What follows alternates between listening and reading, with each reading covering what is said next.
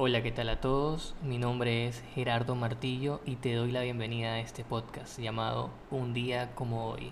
Un espacio educativo en el cual te presentaré ideas, programas de intervención, artículos científicos expuestos por el BID y entrevistas con personajes que poco a poco iré desbloqueando. Y el día de hoy, en este sexto y penúltimo episodio, se hablará sobre nuestros pensamientos, cómo poner nuestros pensamientos a prueba, cómo atrapar nuestros pensamientos y retomaremos el diario de pensamientos también, esa herramienta que, nos ayuda mucho en el, en el autorregistro de nuestros actos. Comprobaremos esos pensamientos, qué hacer cuando encontramos pensamientos alternativos sin caer en la rumiación, lidiar con esos pensamientos que nos estancan, el modelado del comportamiento, relaciones y comunicación familiar, promover una buena comunicación y evitar los conflictos. Y por último, unos consejos para la buena comunicación.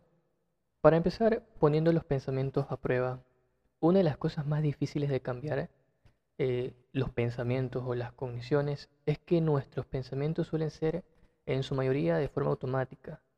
Esto significa que no necesariamente notamos nuestros pensamientos, no, no están en nuestra conciencia y los pensamientos negativos tienen un efecto en nosotros sin que nos demos cuenta.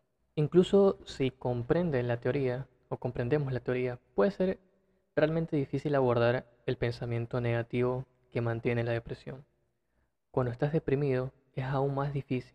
La depresión está relacionada con baja motivación, falta de energía y problemas para concentrarte. Todo esto hace que sea realmente difícil dar un paso atrás y prestar atención a los pensamientos automáticos. Para un adolescente deprimido, que todavía está desarrollando sus propias habilidades de pensamiento, puede ser incluso más difícil que para los adultos. Como adulto, como padre, como maestro, es posible que pueda ayudar a un joven a controlar, captar y desafiar sus propios pensamientos negativos. También puede resultarle interesante e incluso útil comprobar, detectar y desafiar sus propios pensamientos negativos. Todos los tenemos. Entonces, ¿cómo atrapamos ese pensamiento? ¿Cómo captamos el pensamiento, que es la primera y esencial etapa de ponerlos a prueba? Debido a que muchos de nuestros pensamientos son automáticos, no podemos saber si estamos cometiendo errores de pensamiento.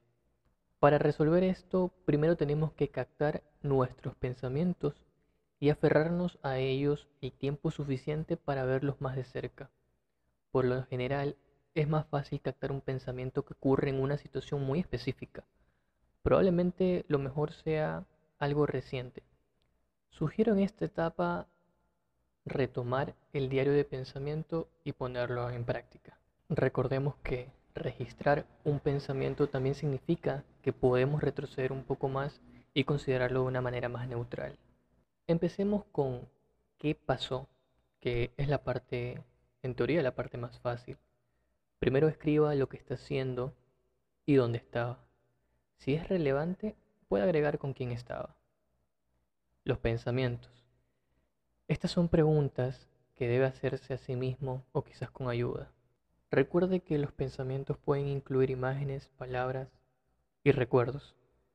Hacerse preguntas sobre qué pasó por tu mente, qué podría haber de forma mental, qué me dije a mí mismo y cuánto creyó en ese pensamiento, qué tal real significó para usted ese pensamiento en una escala del 1 al 100 podría ser. Y por último, los sentimientos. Este es el paso que vincula los pensamientos a cómo se siente en ese momento. Es posible que para ayudarnos, a menudo los jóvenes tienen un número limitado de palabras que entienden para describir ciertas emociones. El uso de los, em, de los emoticones realmente puede ayudar, realmente puede ayudar a elaborar las cosas, incluso le da un poco más sentido a los chats. A veces el primer ejemplo que elige es realmente difícil de recordar o describir para el joven, así que no te desanimes si tienes dificultades. Utiliza el diario de pensamiento. Para pasar una etapa de análisis mucho más profunda, llegamos a la parte de comprobar los pensamientos. Cuando los pensamientos son automáticos no tenemos la oportunidad de comprobarlos. una vez que capturamos nuestros pensamientos podemos prestarle un poco más de atención. Aquí nuestro objetivo es apartarnos de nuestros pensamientos y sopesarlos con más cuidado. Al desarrollar su teoría sobre la depresión, Aaron Beck identificó muchos tipos diferentes de trampas del pensamiento que tienden a hacer que las personas se sientan más infelices y deprimidas.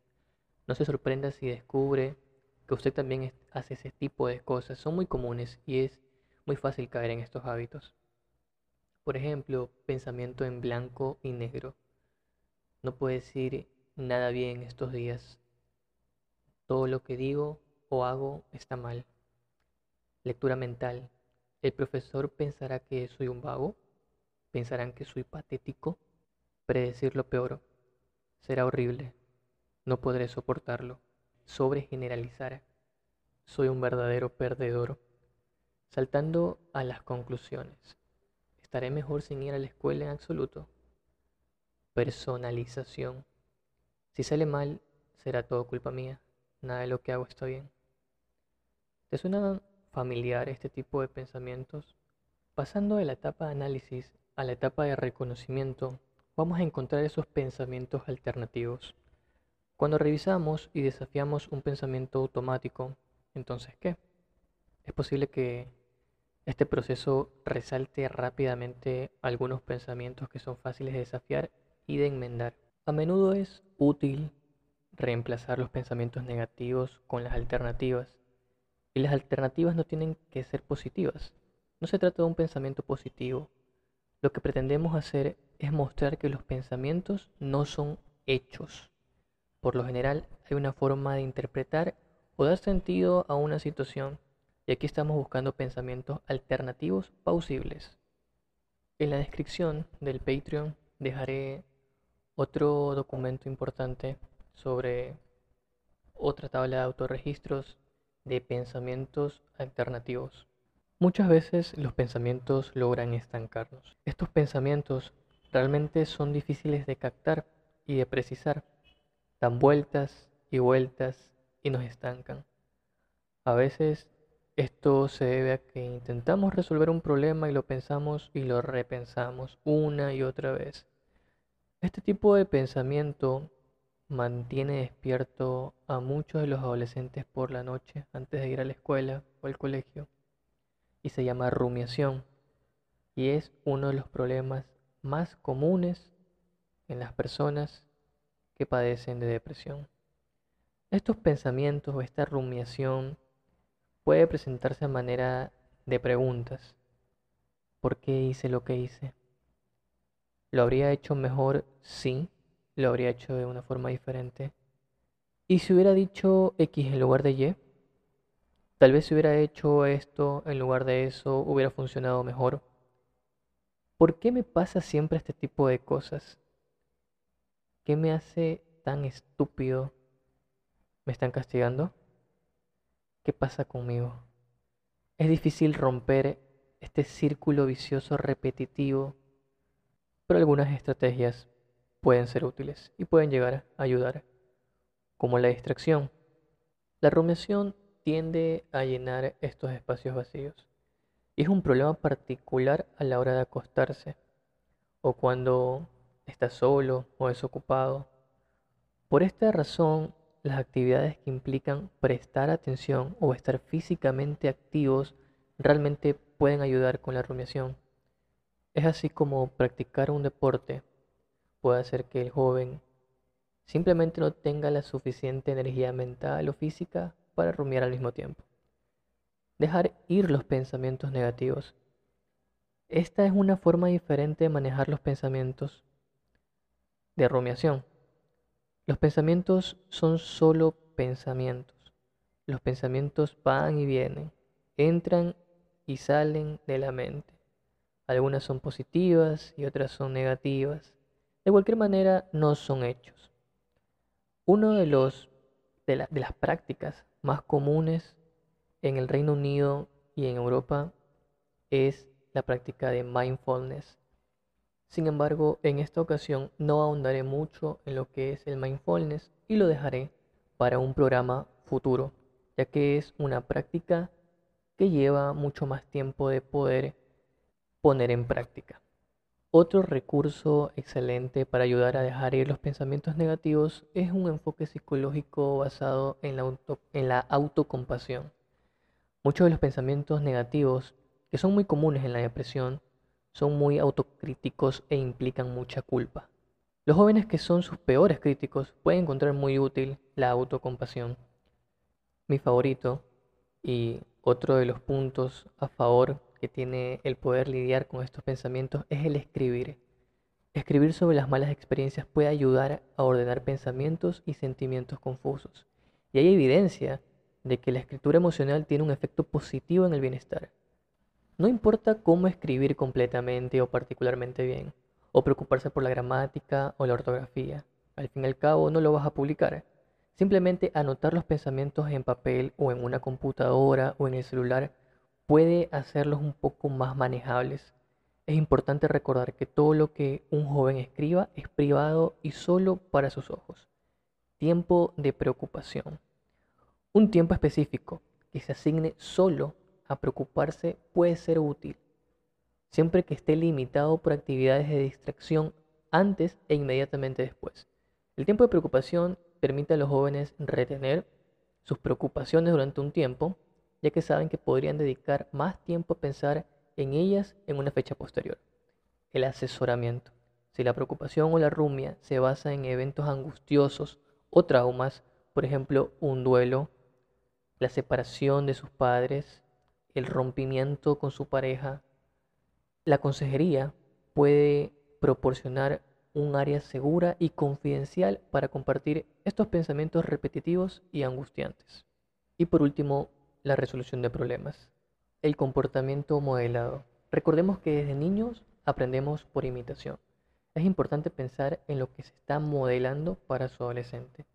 Buscar ayuda para sus propias dificultades es un gran ejemplo de cómo modelar su comportamiento útil y proactivo. A pesar de que los adolescentes están pasando por el proceso de independizarse de la familia, es importante no subestimar la cantidad de atención que todavía prestan al comportamiento de sus padres para tener información y sobre todo orientarse.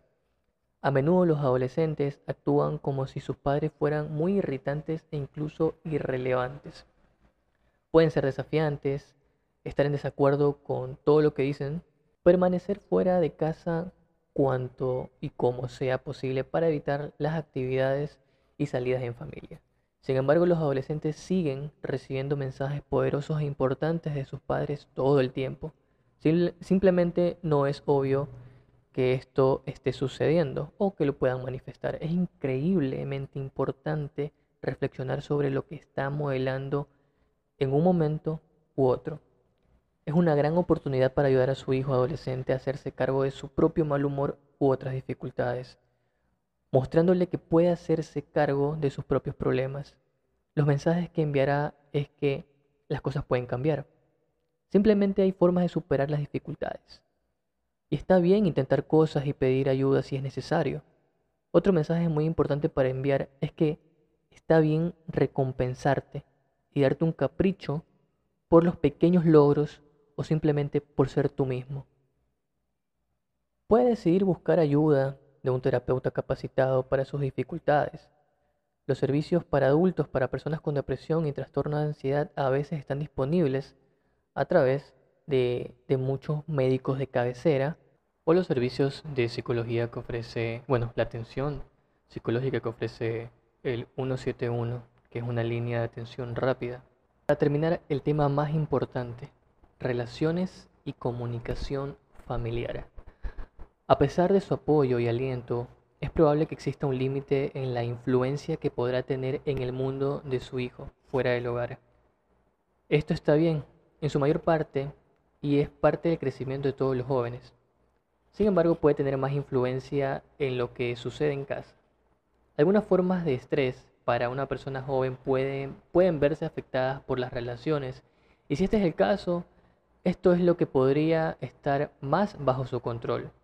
Piensa un momento en lo bien que se lleva la gente en su familia. Hay muchos argumentos.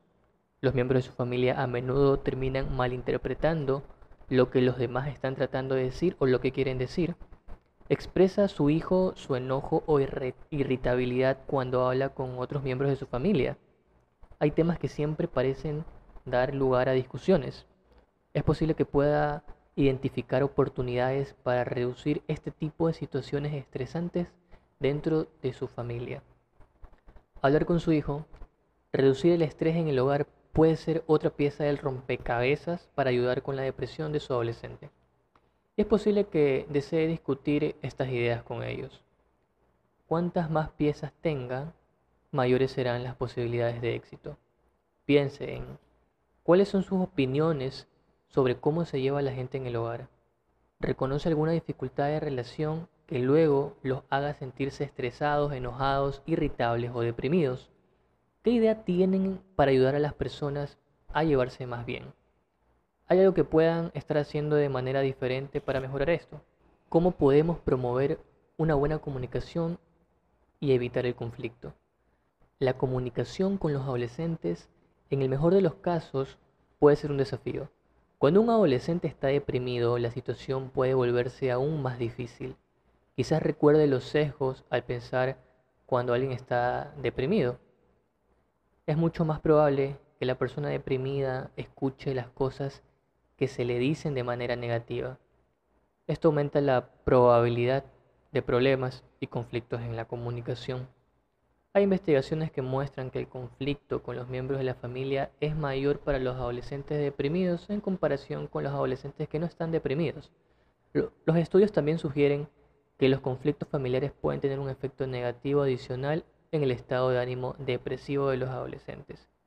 Es comprensible que cuando un miembro de la familia tiene depresión, a menudo ejerce una mayor presión sobre las relaciones familiares y por lo tanto la probabilidad de conflicto tiende a crecer.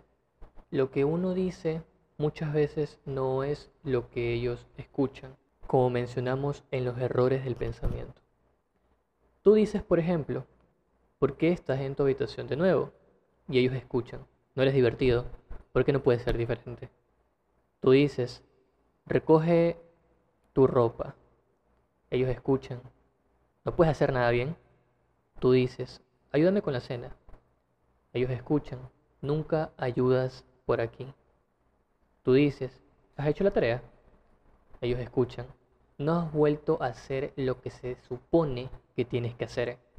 Tú dices, ¿No has, visto, ¿No has visto a tus amigos esta semana? Ellos escuchan. No te estás esforzando lo suficiente. Tú dices, ¿te gustaría jugar tenis? Ellos escuchan. No tienes remedio. Ya ni siquiera puedes jugar al tenis. Tú dices, ¿qué ocurre? Ellos escuchan. Hay algo mal contigo.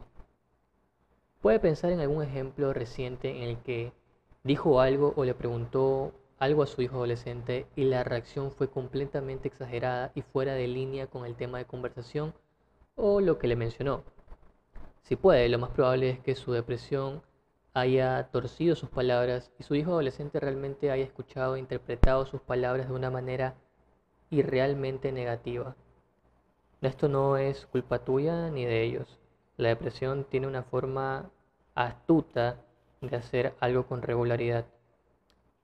Tener en cuenta todo esto que acabo de mencionar puede ayudarlo a prepararse para el tipo de errores de pensamientos y responder de manera calmada y reflexiva.